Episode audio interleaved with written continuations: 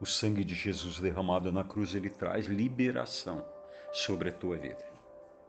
Hoje eu quero falar sobre perdão. Eu sei que é um assunto complexo, mas eu quero usar o texto de Gênesis capítulo 41, que diz assim: Deus me fez esquecer de todo o meu passado, dos meus trabalhos e toda a casa do meu pai.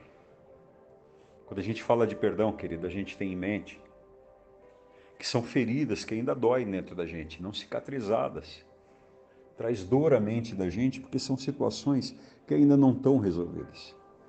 O que a gente faz com essa amargura toda? Quem nunca passou por uma decepção e ficou marcado por essa dor?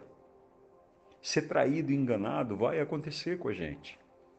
Mas a diferença é a nossa capacidade de reação. Para muitos, o perdão é uma barreira intransponível. Outros conseguem, de uma maneira mais simples, superar a situação. Mas todos não conseguem esquecê-la. É como se fosse uma marca, uma mancha que fica na vida da gente. E daí se origina doença, enfermidade, dor de estômago, úlcera, pressão alta, asma e até câncer. Os sentimentos feridos da gente provocam doenças no nosso corpo. Então, como vencer isso?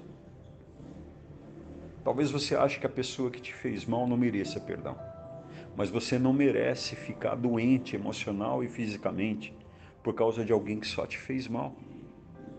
É sobre isso essa ministração de hoje. Eu quero mostrar para você que é possível dar a volta por cima e viver um novo tempo. Você lembra da história de José?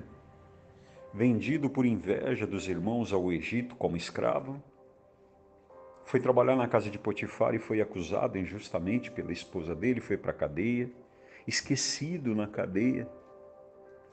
Toda a história de José acabava confluindo para que ele desistisse de viver, para que fosse roubada a capacidade de esperança dele.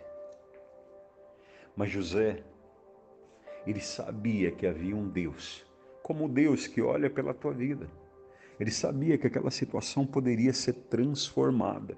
E de fato, esperando em Deus, ele realmente viveu uma transformação. Mas a Bíblia diz que o mesmo Deus de ontem é o de hoje vai ser para sempre.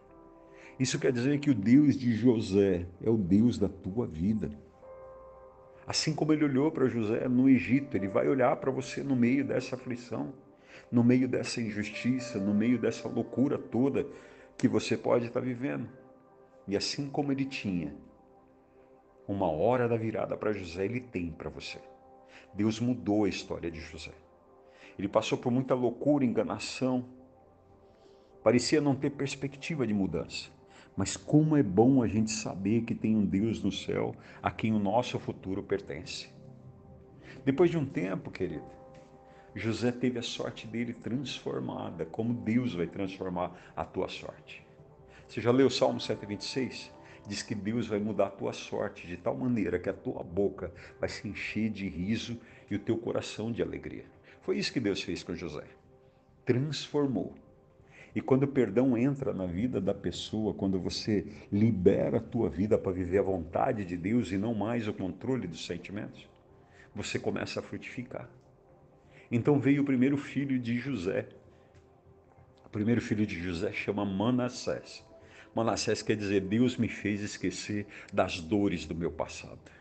Deus vai te dar o teu Manassés, vai fazer você esquecer daquilo que aprisionou a tua vida, daquilo que trouxe loucura para a tua vida e te pôs numa cama de depressão e tristeza.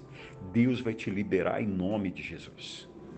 E depois, querido, que José teve a vida dele transformada e Deus deu o primeiro filho, Deus ainda deu o segundo filho chamado Efraim. Efraim significa Deus me prosperou na terra da minha aflição. Deus vai te prosperar no meio da tua aflição. Deus não só vai tirar a dor do teu passado, mas ele vai fazer você caminhar onde você foi envergonhado. Deus vai te restituir de maneira milagrosa, de maneira sobrenatural. Quero que você receba essa palavra no teu coração. Se você buscar o Senhor, Ele vai derramar sobre você a capacidade de perdoar. Você vai se reconciliar consigo. A sua alegria e a sua sorte não vai mais depender de quem te fez mal.